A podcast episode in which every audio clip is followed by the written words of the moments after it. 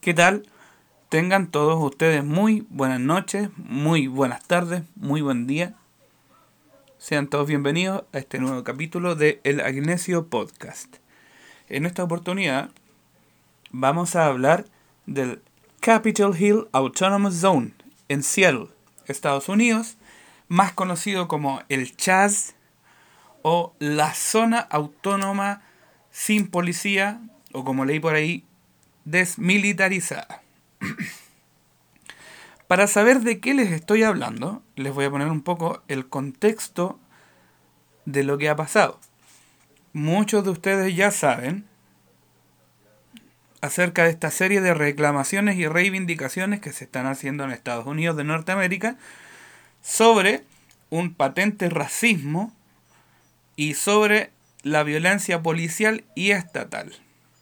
Por ahí anda dando vuelta el movimiento político social eh, Black Lives Matter o Las vidas negras importan y otra serie de movimientos de centro izquierda, izquierda, em, anarquismo y otras variantes que andan tratando de ver qué pertinencia pueden tener al respecto o no. Esto surge más que nada según una lectura histórica de, se podría decir, la violencia sistematizada que es parte integral de la organización de Estados Unidos. Más allá de una cosa solamente de hablar de la policía, estamos hablando del sistema en sí. No obstante, la gota que rebalsa el vaso es el asesinato de George Floyd, un afroamericano o afrodescendiente de Estados Unidos, que muere a manos de la policía, em, independiente de la causa que tenga, muere a manos de la policía.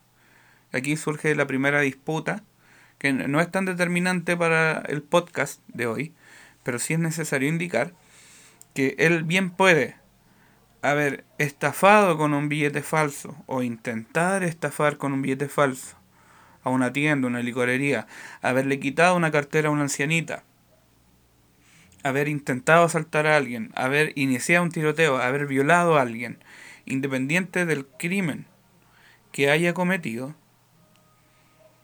el asesinato no es la respuesta. En términos lógicos, y no hablo aquí de la ley pertinentemente norteamericana, lo que debería haber resultado de su detención era un procesamiento jurídico. Es decir, llevarlo a la institución o la autoridad correspondiente para que sea juzgado. Sencillo. Independiente de si luego de ese crimen sale libre o no, es un tema que no nos compete. Aquí muchos detractores del movimiento Black Lives Matter o de todos estos movimientos que han acontecido en el norte van a escribir argumentos como vean el historial de George Floyd. Eso no importa. La verdad es que no importa. Eh, posteé hoy día una historia de un influencer norteamericano en Twitter que decía que no era necesario, pero tampoco está de más recordar que la policía no tiene la orden de matar a nadie. Y esto no solamente el caso de George Floyd, sino el caso de otras tantas personas que han fallecido a manos de la brutalidad y violencia policial. Y no se siente ofendido, este no es un podcast de izquierda. Si usted conoce las transmisiones que hemos hecho en nuestro perfil de Filosofía para Todos, se puede dar cuenta que no hay perfil más antiizquierda, por lo menos que no sea de derecha, que este. Aquí tratamos de nombrar las cosas como son y la brutalidad policial debe nombrarse con todas sus letras. Una vez dicho esto, la forma triste en que muere George Floyd y aquí vienen otros también a decir que mm, en realidad no murió por la forma en que estaba siendo tratado, sino porque tenía unos antecedentes con respecto a, alguna deficiencia pulmonar, eh, cardiorrespiratoria, por, por decir. Eso tampoco viene al caso. El trato inhumano no debe ser una medida justificativa. No podemos decir que porque él es tan malo merece maltrato al momento de ser aprisionado. Cuando elucubramos este tipo de pensamiento, estamos implícitamente desavalando todo sistema jurídico occidental y estamos avalando el ojo por ojo. Muchos de los opositores a la cadena perpetua o opositores a la pena de muerte, opositores al aborto, independiente cual sea su argumento y su posición, utilizan cuando les conviene este argumento, el del ojo por ojo, y lo rechazan también cuando les conviene. Aquí tenemos un problema de inconsistencia, eh, de falta de cohesión, de incoherencia, dirán algunos, pero más que nada es un problema de contradicción, porque se está usando el mismo argumento en dos formas distintas según el contexto cuando el criterio para hacer un juicio, por lo menos en cuanto a términos morales, debería ser aplicar el mismo principio siempre, independiente de la dirección en la que vaya. Así, si estamos criticando, por ejemplo, lo que hacemos comúnmente en este perfil, si estamos criticando a un político de izquierda por una medida que pareciera ser cuestionable, un político de derecha que hace o que efectúa la misma medida con la misma situación también debería ser cuestionable. No porque tenemos ciertos recelos a cierto sector político o hacia cierta ideología, cierto movimiento social, debemos cambiar el criterio. Eso es muy importante. Una vez dejado en claro esto, hay que entender que la mayoría de los reclamos que se están haciendo en Estados Unidos no son solamente por George Floyd, como les comentaba, George Floyd es la gota que rebalsa el vaso. En ese sentido, muchas demandas anteriores, y no solamente de la comunidad negra, sino también de otras minorías que se sienten un poco pasadas a llevar, hacen eco de esta manifestación, se suman y van elaborando una suerte de conglomerado em, no predeterminado, sino casi improvisado, una suerte de, tejido social aleatorio, pero no tan aleatorio tampoco, que se va conformando con el paso del tiempo por esta protesta. Las manifestaciones tomaron distintas vertientes eh, y eso no depende del lugar donde pasó. Hay muchos otros factores. Cada lugar tiene una forma distinta de reclamar, sea en Texas, sea en Miami, sea en California, Oregon, Chicago, etcétera y eso también tiene que ver con los casos puntuales de violencia o de brutalidad policial y estatal que han sucedido en esas partes. Y el caso que vamos a hablar hoy, luego de esta introducción de 8 minutos, es un caso muy particular, bastante particular, que nos recuerda a dos situaciones, una ficticia y una real, que ya están en la mentalidad colectiva porque sabemos que esta no es la primera manifestación grande a nivel nacional antirracismo en Estados Unidos. La anterior fue la comandada por el doctor Martin Luther King Jr., activista social, ahí en la época hippie, en donde quemaban las papas, como se dice acá en el sur. Ese fue el gran, gran movimiento anterior a este. Y anterior a ese ya había, existió al menos tres. Uno en medio de la guerra civil de Estados Unidos guerra de secesión, otro en 1880, otro en 1930 aproximadamente y el otro que ya mencionamos. Constantemente hay movimientos de reclamación o reivindicación negra en Estados Unidos. Y que recordemos que este no es solamente un tema de reivindicaciones negras, así partió, pero tal como se pudo haber presenciado en Chile, lo que estaban atentos a lo que estaba pasando en octubre y noviembre del año pasado acá en el país del sur, se fueron aglutinando una serie de situaciones, malestares, eh, peticiones que conformaron una nueva petición general. Situémonos en Seattle. Seattle es la capital del estado de Washington, en la costa oeste de Estados Unidos, limita con Canadá, una zona altamente industrializada, una zona con muy buenos recursos económicos, muy buena infraestructura, pero que acusa sufrir el mismo trato que todas las otras zonas de Estados Unidos. violencia policial, brutalidad estatal. También en el contexto de las manifestaciones, una comunidad se ha formado, una zona autónoma, en el centro de Seattle. Esta comunidad se llama asimismo CHAZ, Capitol Hill Autonomous Zone, zona autónoma del Cerro Capitolio, justo en el centro de Seattle. Y esta zona autónoma nos recuerda a dos experiencias o dos, digamos, hitos históricos relacionados a estas autonomías. Uno real y el otro ficticio. Yo les voy a hablar sobre este ficticio. Las, este hito real fue la comuna de París, o también una serie más de comunas que se formaron en Alemania en 1848, en el contexto de estas revoluciones pro o pre-proletarias. Experiencias que no duraron mucho, pero que sí nos dejaron una serie de enseñanzas, que yo creo por donde va caminando esta zona autónoma en Seattle. La zona en el centro de Seattle comparte una serie de principios similares a los que vivieron estas comunas en la Europa revolucionaria. Pero eso dejémoslo en el tintero, todavía no entremos ahí. La experiencia que yo quiero rescatar en este momento es la utopía de Santo Tomás Moro voy a profundizar también por qué hay una relación entre este reclamo y la utopía de Tomás Moro.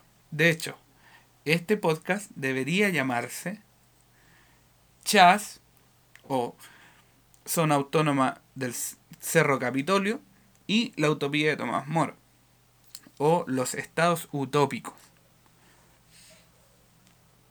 Todavía no vamos a entrar a Tomás Moro sigamos examinando en qué consiste esta zona autónoma del Cerro Capitolio. Como les comentaba, esta zona autónoma está conformada de manera voluntaria por una serie de ciudadanos que no necesariamente adscriben a algún movimiento político establecido, es decir, algún partido que es parte del establishment, sino que tienden a ser revolucionarios, en el sentido que no son parte del establishment Perdónenme.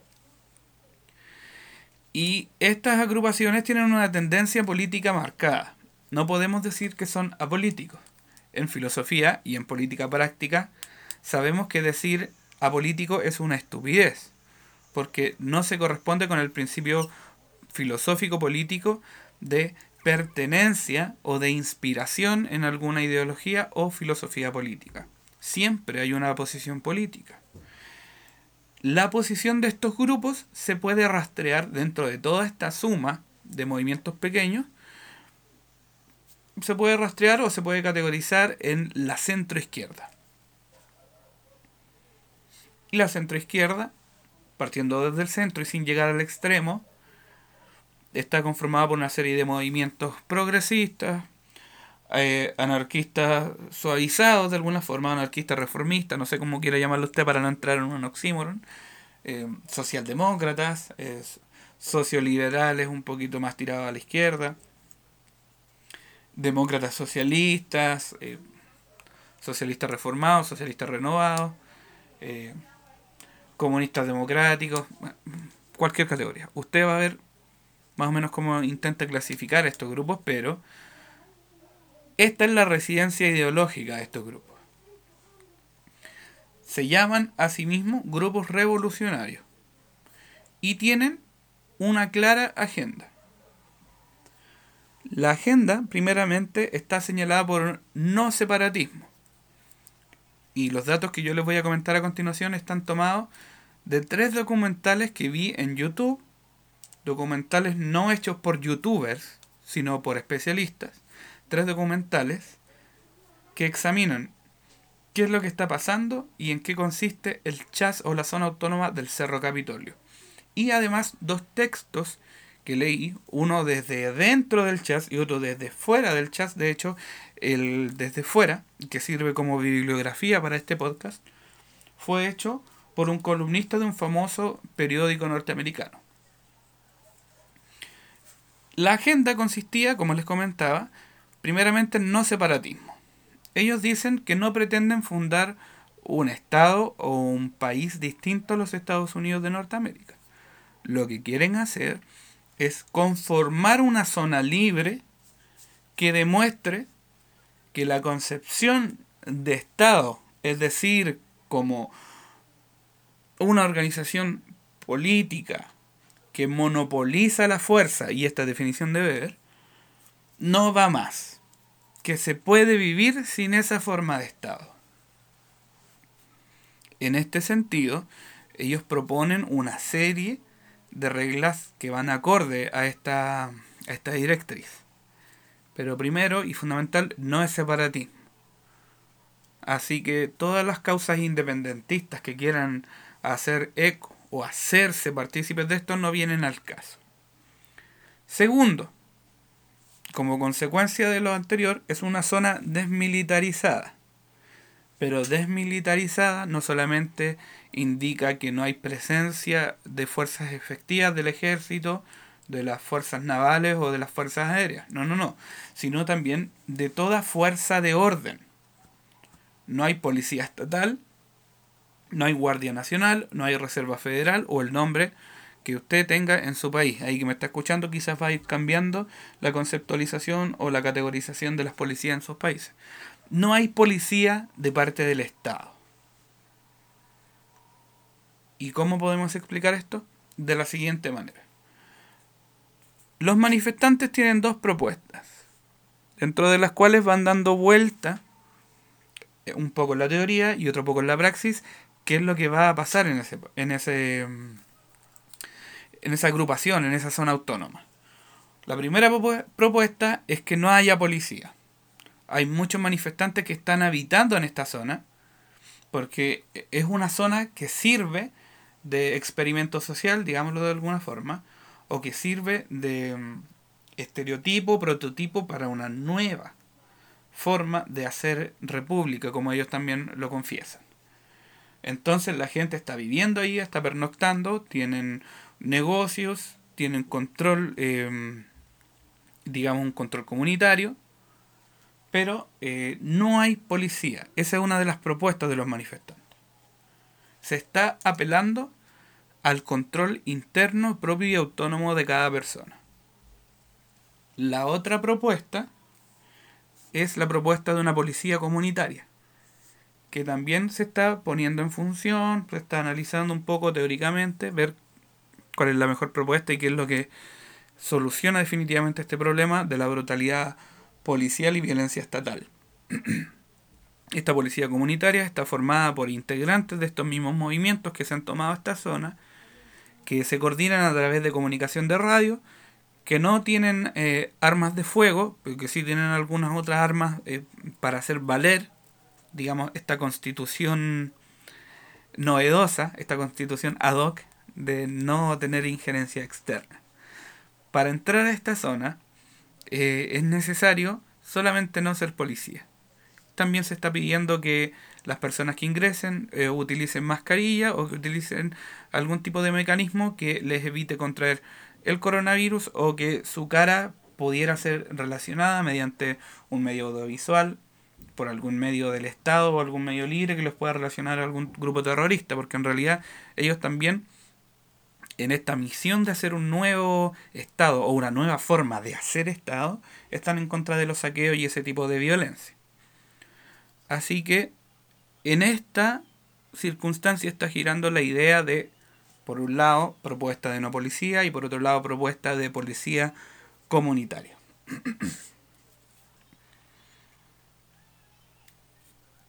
Detrás de esto hay una tesis fundamental que no sé si ustedes se han podido percatar en estos últimos minutos que estaba haciendo el relato del Capitol Hill Autonomous Zone.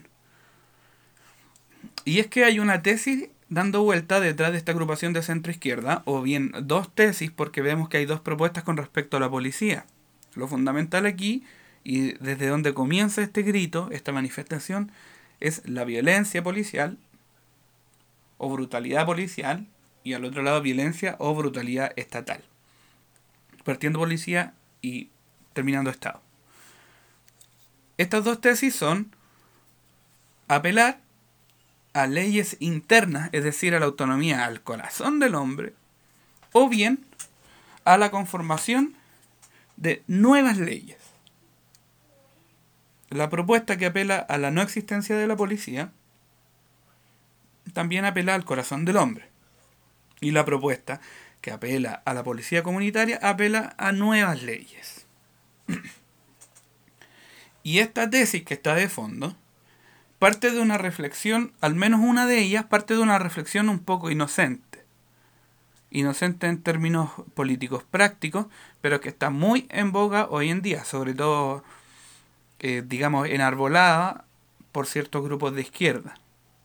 Y es la propuesta de que el ser humano es bueno o que se puede proponer ser bueno. Este ser humano, que se da cuenta que está actuando mal y que la sociedad lo ha corrompido, decide mejorar también por esta sociedad que lo corrompió. No entiendo dónde está la lógica aquí, pero es lo que dicen de alguna forma explicado a la rápida estos grupos. La sociedad los corrompió, pero ellos deciden mejorar por sí mismos y por la sociedad, porque pueden dar más, porque se reconocen insertos en una sociedad, porque dentro de sí hay una naturaleza, es lo que se llama en antropología filosófica, este estado de naturaleza de bondad, inspirado un poco en las lecturas de Rousseau, pero que no necesariamente nacen de Rousseau, y es lo que vamos a ver dentro de los próximos minutos, esta idea de que el hombre es bueno por naturaleza no está, digamos, acompañada por una lectura histórica de los estados o de los reinos de la humanidad. Si usted le echa una repasada rápida a la conformación de los estados a la evolución de la historia humana en cuanto a encuentros políticos e interacciones sociales, no va a concluir que el hombre es bueno por naturaleza, para nada. Usted, en vez de seguir la línea de Rousseau, va a seguir la línea de Hobbes, la línea de Machiavelli, un poquito ahí Kant y otros pesimistas antropológicos en ese sentido, que dicen que el hombre en realidad no es bueno. Adam Smith el mal llamado padre del capitalismo y del liberalismo, nos comenta en su tratado sobre la moral que el ser humano es un ser egoísta.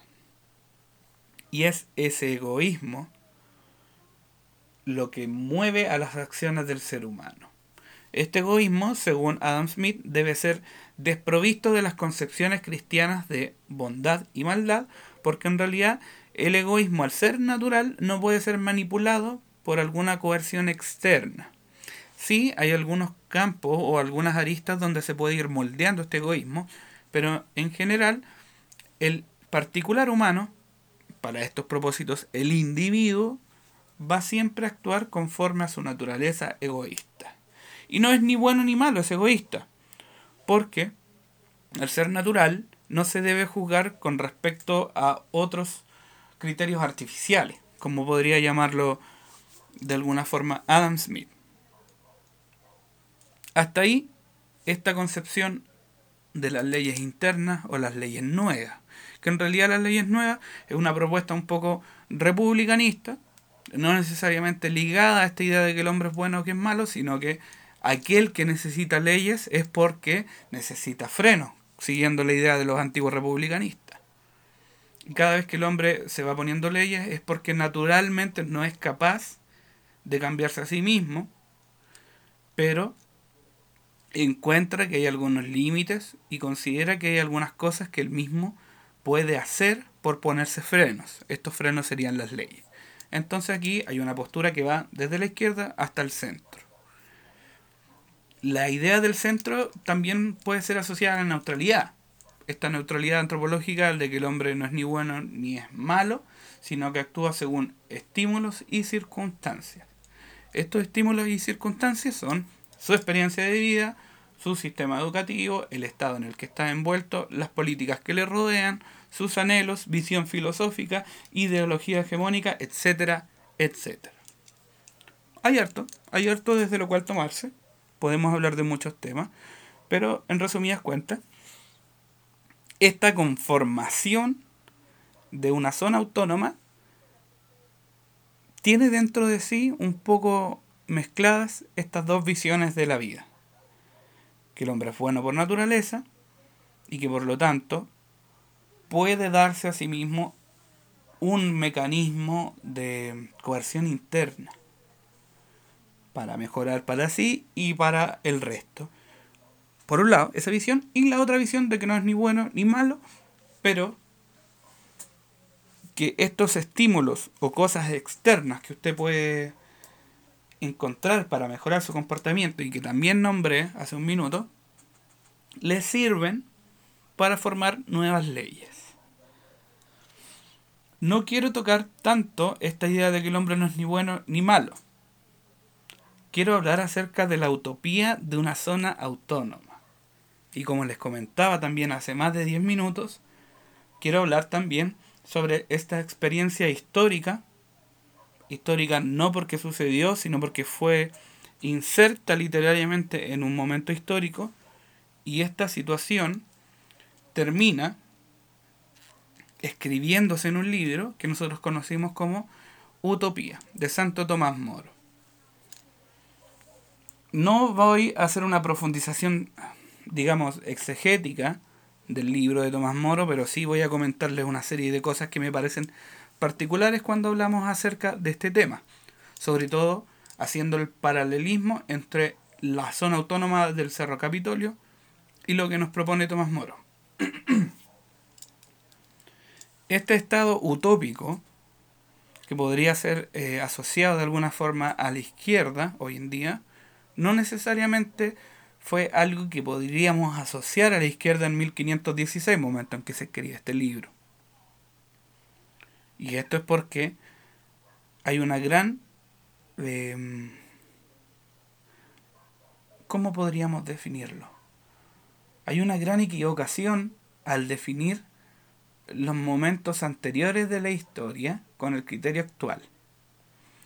Uno de los youtubers que a mí más me gustaba, pero que me ha decepcionado tanto en los últimos dos videos que él ha hecho, este youtuber, que yo les comento es un youtuber de cine y de series, ahora le digo por hacer comentarios políticos, muy malos por cierto, em, dice que juzgar al pasado con los ojos del presente sí se debe hacer, y que aquel que plantea que no hay que juzgar al pasado con el criterio del presente es un pelotudo. Por lo tanto, esta persona está cayendo en una falacia de descontextualización y aprovechamiento o mala utilización de un criterio para su conveniencia. Pero aquí no vamos a hablar de él, les comento. Siempre se debe hablar con respecto al contexto. Cada ser humano es hijo de su época, lo quiera o no. Y cuando hacemos un análisis, sea histórico, sea filosófico, político, etc., debe tenerse siempre en cuenta el contexto. Y el contexto de esta historia, de la utopía de Thomas More en 1516, es un contexto de reformas en toda Europa.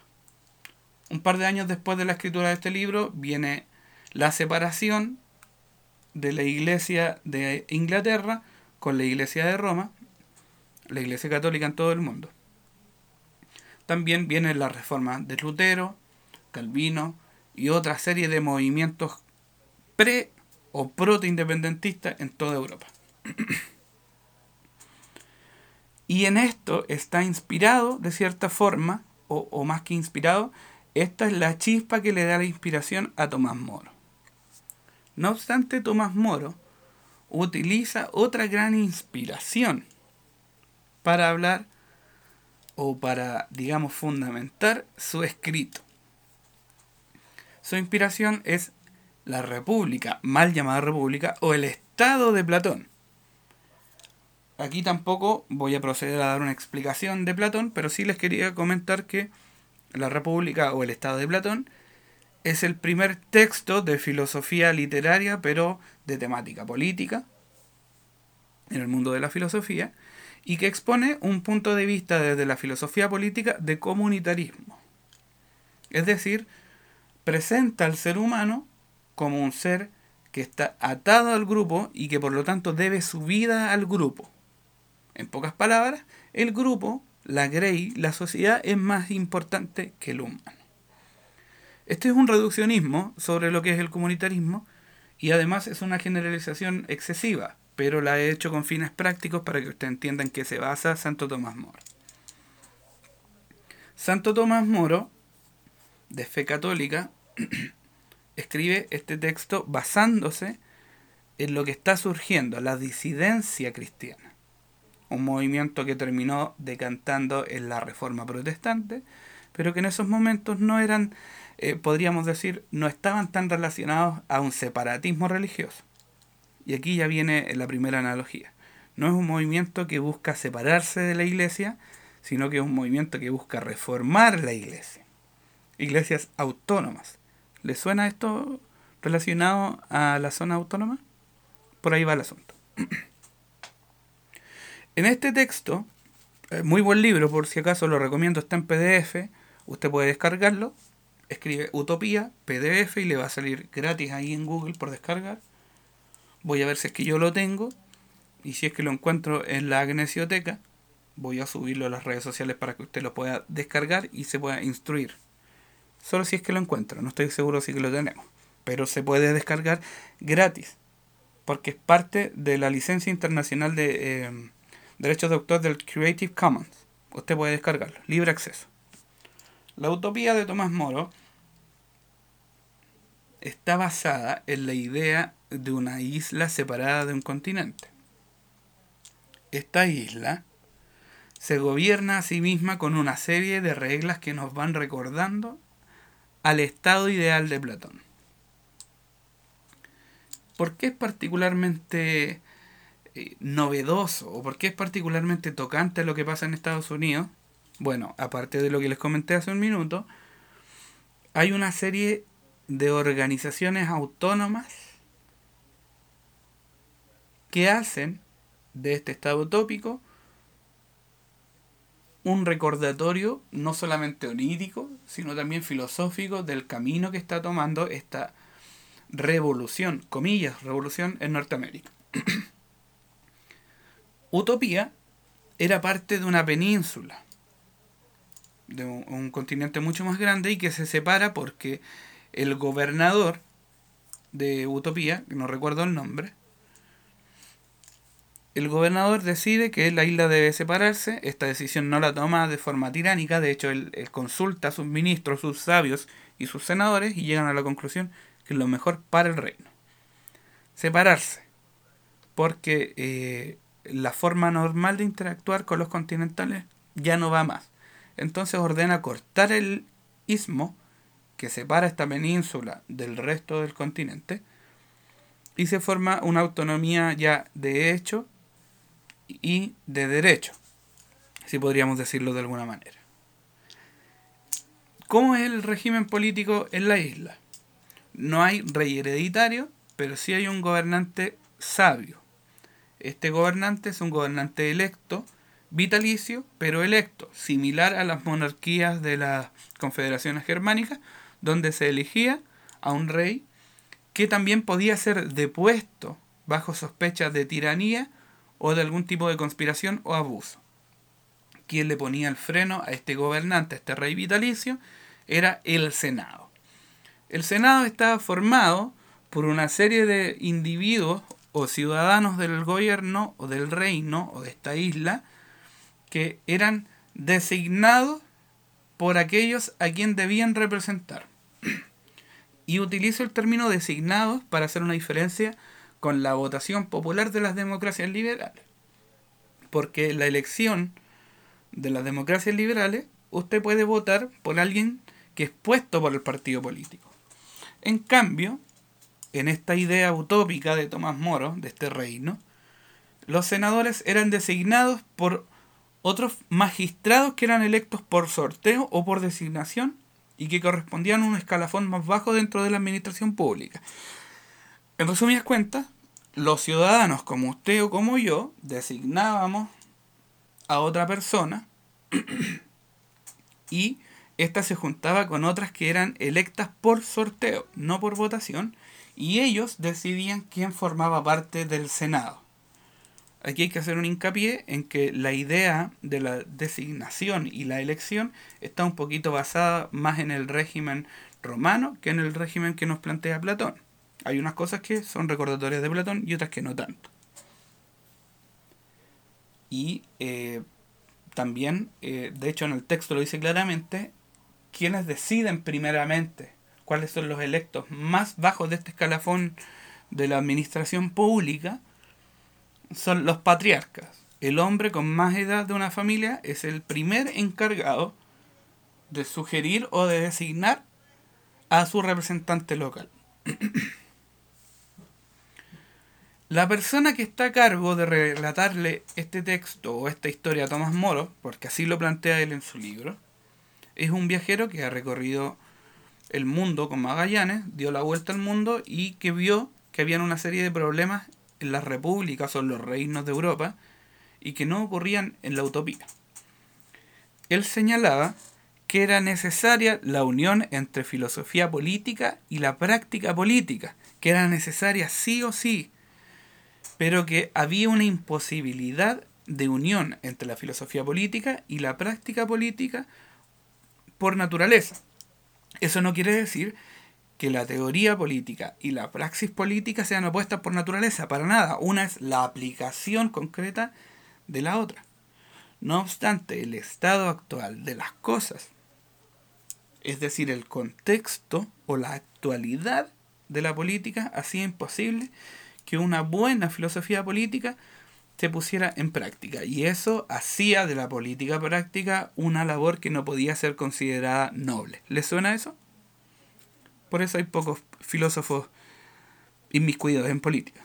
Y esto está así desde 1516 y quizás desde toda la existencia de la humanidad. Pero bueno, volvamos al texto.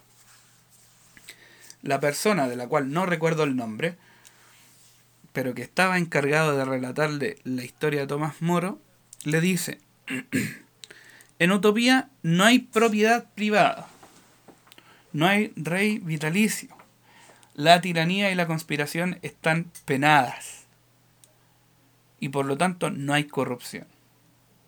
No hay propiedad privada, las cosas se reparten a cada uno según su necesidad. La injusta repartición de bienes está basada en la maldad y dificulta el establecimiento de una sociedad justa. Esto de sociedad justa es un agregado mío. En esta idea está presente el comunitarismo en general.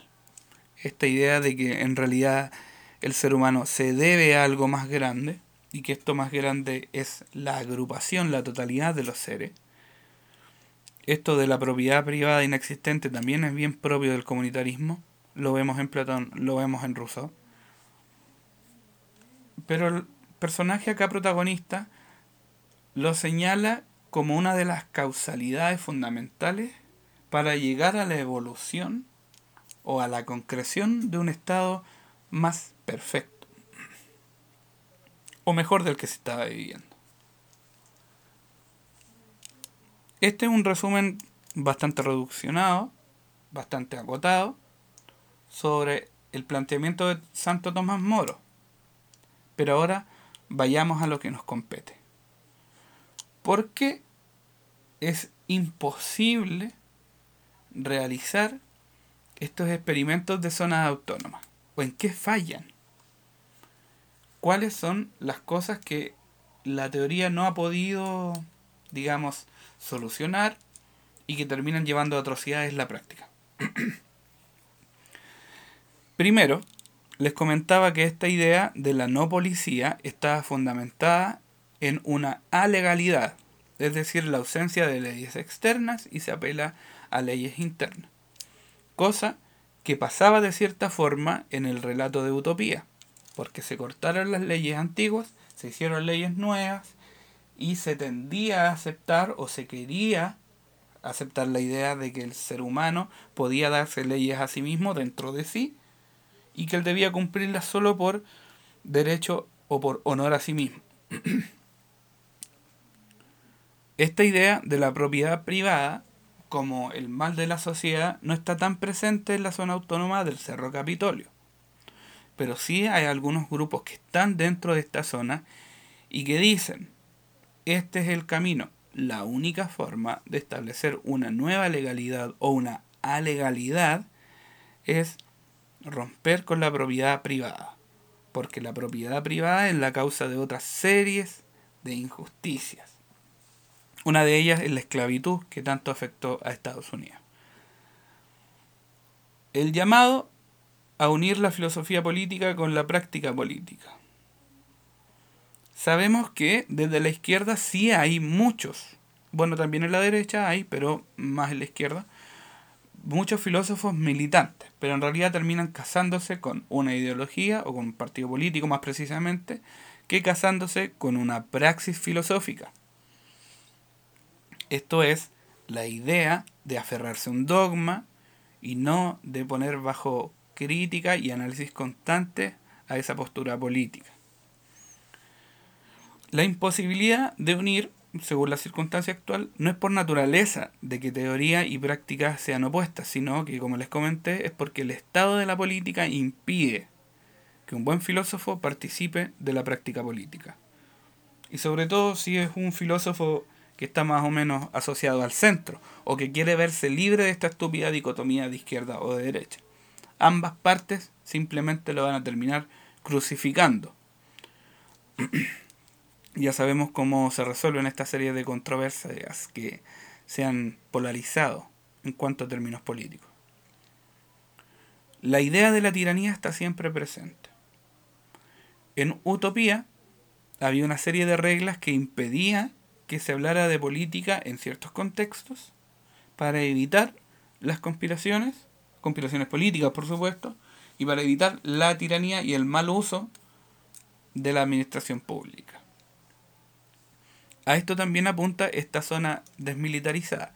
Quiere darse a sí mismo una serie, una serie de leyes nuevas que impidan corrupción que es presente y que es patente en la policía y en la administración del Estado. Aquel que niegue corrupción en política o aquel que niegue corrupción en la organización y administración de un Estado es tan inocente, en forma peyorativamente hablando, es tan inocente como aquel que dice que el hombre es bueno por naturaleza y que por lo tanto no necesita leyes. O es corrupto o no es corrupto, decidámonos. ¿Por qué fracasan estos estados utópicos?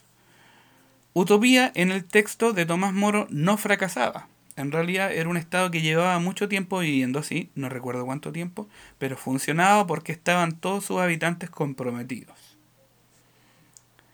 la organización de este Estado eran al menos 50 ciudades-estados dentro de esta isla que se separó del continente y que todos remaban, comillas, hacia el mismo lado. ¿Podría una zona autónoma funcionar? Sí, pero no sin policía y siempre y cuando sea una zona muy pequeña. La zona autónoma del Cerro Capitolio es bastante pequeña en territorio, en dimensión física si vamos extendiendo la organización de esta zona desmilitarizada a muchos más eh, sectores, incluyendo zonas residenciales, zonas industriales, estadios, infraestructura general, trabajos, puertos, etc., vamos a encontrar una serie de problemas que también son destacados dentro de la utopía, y que eso es trabajo para ustedes que están escuchando este podcast, que pueden averiguar porque en la génesis de esta zona autónoma, las personas que establecen la misma son militantes o activistas políticos. ¿Qué hacemos luego cuando queremos integrar a esta zona autónoma a personas que no son militantes ni activistas políticos? ¿Qué vamos a hacer con los delincuentes, con los violadores, con los asesinos, con los que causan tiroteo? Les vamos a decir, ¿saben que ustedes son tan buenos por naturaleza como nosotros, no maten a nadie más. Y ellos van a decir, sí, era culpa del Estado opresor capitalista, neoliberal, de extrema derecha, etcétera, etcétera, lo que nos causaba ser violentos. Puede que haya algo de verdad en eso, no estoy siendo totalmente sarcástico.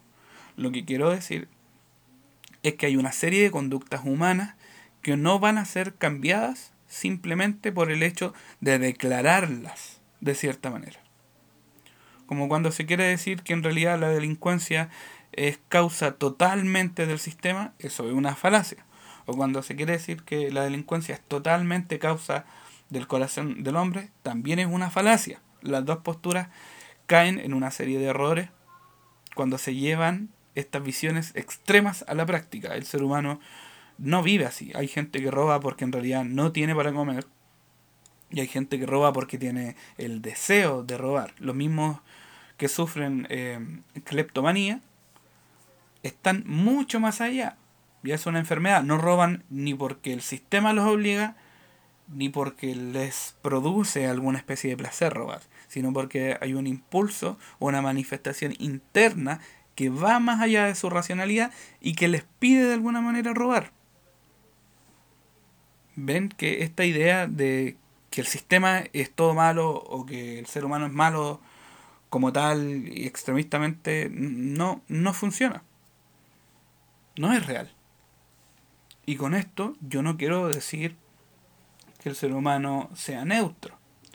En realidad yo adhiero a la postura calvinista, que es prácticamente la misma que hace manifiesta Kant, Machiavelli, que el ser humano es malo por naturaleza, que su estado es de guerra, porque la misma historia así va confirmando, ¿no? Pero que también hace el bien cuando le conviene. Podríamos decir, en resumidas cuentas, que esta postura a la cual yo adhiero, una postura históricamente relacionada al republicanismo, es la postura de que el hombre siempre va a actuar según conveniencia. Pero esta conveniencia tiende al mal. No es una, eh, una clasificación neutra. No, no, no siempre por interés. Recuerden que hablamos del egoísmo de Adam Smith, ¿cierto? Siempre por interés. Y que tiende a la maldad. en este estado utópico de Tomás Moro, el hombre no era malo. O el hombre no tendía a la maldad. Sí había maldad. Por eso había separación del continente. Pero el hombre era un hombre bueno por naturaleza. Y por eso yo les decía al principio que esta propuesta no es solo de Rousseau. Es una propuesta católica, es una propuesta cristiana, no del cristianismo primitivo. El cristianismo primitivo, si era comunitarista, también se le llama anarcomunismo al primer cristianismo, al cristianismo de los apóstoles, donde compartían todo en común, no había propiedad privada, o sí habían ciertas cosas que podían tener como propiedad privada, pero la gente compartía todo, eh, comían juntos y no pretendían ser una organización política distinta del Estado. Volvemos al tema de la autonomía. En la República de Tomás Moro, el ser humano es bueno porque está dentro de sí esta idea católica de la Edad Media de que el hombre es bueno porque Dios lo hizo bueno. No obstante, esta no es la postura de la filosofía cristiana como tal. San Agustín, que es prácticamente un calvinista, y esto le puede molestar a los católicos que están escuchando este podcast, y que muchos ya me lo han hecho saber en otras publicaciones que he comentado lo mismo, San Agustín habla sobre la gracia, sobre esta necesidad de que Dios transforme el corazón humano de lo malo a lo bueno. Pero no quiere decir que una vez establecida esta gracia en el corazón del hombre, el hombre sea completamente bueno. De hecho, Agustín dice que sigue pecando y él se reconoce el primero de los pecadores, siguiendo un poco esta línea de San Pablo, el apóstol. San Agustín entonces eh, propone esto de que el hombre es malo por causa del pecado original, y que necesita la salvación de Dios y que las leyes llegan a ser manifestación de esta gracia divina, por lo tanto las leyes no deben ser desechadas sino cumplidas. El cristianismo durante la Edad Media toma un poco la posición de Agustín en cuanto a postura filosófica, pero va profundizando en esta idea de que el hombre es bueno más que nada justificando así ciertas conductas históricas negativas de la Iglesia Católica que no corresponden a este análisis, pero que ustedes ya las saben de memoria. Cuando Tomás de Aquino reinterpreta Aristóteles, este tema del hombre bueno o malo ya deja de ser un tema de discusión. De hecho, la postura hegemónica de que el hombre era bueno se abandona y se, digamos, adquiere esta idea de que el hombre es bueno o malo, neutro, como podríamos decir, y que actúa hacia bien o hacia mal según la circunstancia, según los deseos del corazón y otras cosas más, otras variables. con el paso del tiempo, la postura, por lo menos intelectual del mundo cristiano, fue caminando desde esta postura neutra nuevamente hacia la postura de Agustín. Cuando llegan los reformadores y se presentan en el mismo momento histórico que Tomás Moro, ellos toman la idea de Maquiavelo, esta idea de que el hombre es malo por naturaleza, pero que tiende a hacer eh, lo bueno siempre cuando le sirva. y en este contexto se presenta este argumento, argumento no de Rousseau, argumento de la Iglesia Católica en la Edad Media, del hombre bueno, porque Dios hizo buenas todas las cosas. Y aquí el corazón del hombre puede encontrar justificación para su buen actuar. Es un momento histórico donde el europeo está conociendo nuevas culturas, conociendo África, el sur de África por lo menos, conociendo Austronesia, conociendo América, está saliendo de su burbuja y se puede dar cuenta que hay otras civilizaciones que no son tan bárbaras, en un sentido más actual, no son tan bárbaros como ellos. Por lo tanto, aquí nace esta chispa de la, del romanticismo, del buen salvaje que nos nombraría Rousseau. Pero recordemos, y lo vuelvo a decir, esta no es postura de Rousseau. Resumamos algunas cositas para que vayamos terminando este podcast. La propuesta de la zona autónoma del Cerro Capitolio es una propuesta muy buena. Eh, sí tiene dentro de sí dos caminos, esto de la no policía a la policía comunitaria, que en algún momento van a tener que tomar alguna postura.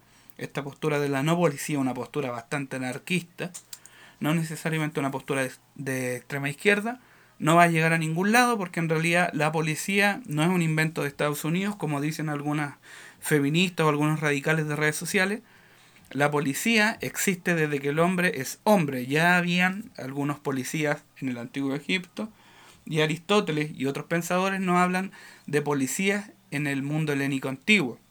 De hecho, los policías en ese tiempo eran esclavos a quienes se les pagaba algunas veces y otras no para ejercer su trabajo y no estaban a cargo de otros esclavos, sino que estaban a cargo de mantener el orden público de las polis y de los lugares donde estaban asignados. Quizás en Estados Unidos la policía, como se podría llegar a entender, y atención con esto del se podría llegar a entender, nace de la represión de los esclavos que se están arrancando de sus lugares de confinamiento. Quizás. Y atentos con el condicional que les acabo de comentar. Porque en realidad la policía ya estaba en Estados Unidos antes de que se independizaran. La policía, como les comenté hace un minuto, se puede rastrear hasta el origen de las civilizaciones como las conocemos. Siempre hay alguien que debe hacerse cargo del orden público. Porque hay uno que otro que no le gusta el orden público. Y si hay personas a las que no les gusta el orden público, se cae esta idea de que el hombre es bueno por naturaleza. Por lo tanto, esta idea de la no policía no llega a ningún lado. La idea de la policía comunitaria es un poco atractiva. Para usted quizá es más atractiva. Yo todavía me mantengo un poco escéptico ante el tema. En mi país esa propuesta viene dando vuelta, por lo menos en los círculos intelectuales y de centro izquierda e izquierda, hace al menos unos 7 u 8 meses es atractiva porque plantea una policía no desde el aparato estatal, desde arriba, sino que una policía desde abajo. En ese lado, eh, la corrupción se vería frenada de alguna forma, las leyes o la aplicación de estas leyes, es decir, las detenciones, los procesamientos, eh, los eh, operativos policiales, no estarían fundamentados en una coerción o en una violencia que no quiere la gente. O que podrían ser de alguna forma anacrónicos, porque son heredados de la colonia o porque son heredados desde el orden político que es contrario a lo que quiere el bien común. Es una propuesta atractiva. Veamos en qué va decantando. ¿Qué veo yo o qué preveo en esta situación? Es que estas policías comunitarias podrían llegar a reformar las policías actuales y para esto es necesario voluntad tanto de la ciudadanía como de los gobernantes. Yo no quiero caer aquí en el discurso eh, barato y populista de que el pueblo manda, el pueblo tiene la razón. No, no, no, porque el pueblo se equivoca. El pueblo es tan causante de atrocidades como otros déspotas. Tampoco quiero hacer una defensa corporativa al Estado en sí. Las democracias se caracterizan por nunca solucionar nada, dar soluciones parches y hacer que la, el descontento perdón, público crezca y crezca cada vez más al no solucionar los temas principales.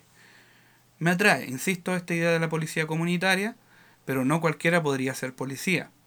Si hablamos de policía comunitaria, eh, la persona que yo conozco de la esquina o de algún lado que está relacionado a la delincuencia, a las drogas, al narcotráfico, a corrupción, etcétera, no podría definitivamente ser policía. Si usted se puede dar cuenta, la única forma de que una policía comunitaria exista es reformando la policía actual o asesinando en un sentido metafórico, la policía que ya existe y dando origen a una nueva policía, que al fin y al cabo sí es la existencia de una policía como tal, pero con valores o leyes nuevas.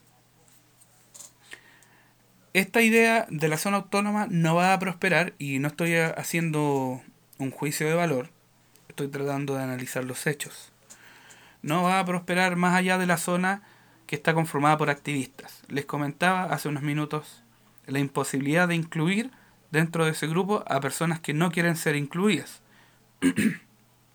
que a diferencia de los estados que operan con su monopolio de la fuerza, ahora estos grupos desmilitarizados o no policiales no tienen ni la jurisdicción ni la legitimidad o legalidad, como se podría nombrar también dependiendo del contexto, para someter a otras personas que no quieren estar en ese juego. Lecciones importantes nos deja la utopía de Tomás Moro. También, si usted quiere, échele una revisada a lo que pasó en París y en el resto de Europa en 1848. Pero la idea central acá es esta idea de la utopía. Soñamos sociedades perfectas porque las sociedades actuales no nos gustan. Estamos todos de acuerdo en ello. ¿Hay brutalidad policial en Estados Unidos? Sí. ¿Hay brutalidad policial en sus países? Probablemente sí. Estoy casi un 99% seguro que en sus países sí.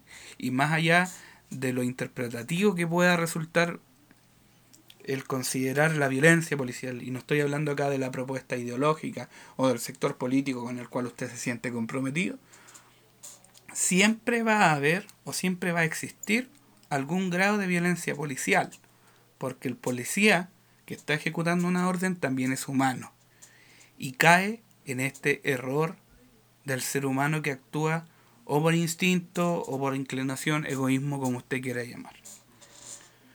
Sería bueno que el ser humano no necesitara leyes, nadie lo está negando, pero es imposible. El ser humano no se puede dar leyes a sí mismo, cumplirlas y no hacer daño a nadie.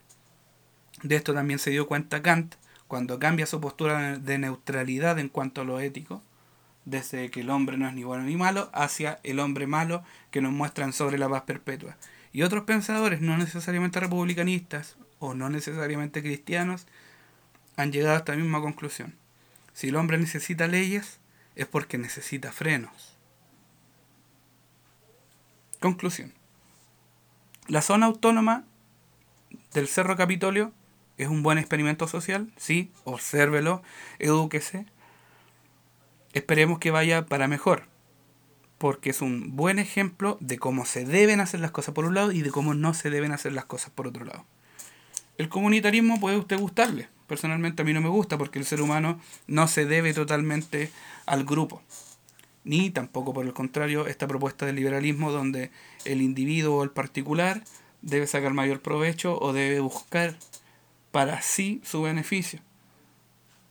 Somos seres humanos, como decía Aristóteles, animal político, es decir, animal social, siempre estaremos en este juego de beneficiarnos a nosotros mismos y beneficiar al resto.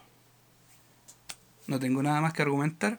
Busquen YouTube C-H-A-Z, Chaz en inglés, esta experiencia que se está viviendo en Seattle. Nos vemos. Que estén muy bien y sigan sintonizando Filosofía para Todos.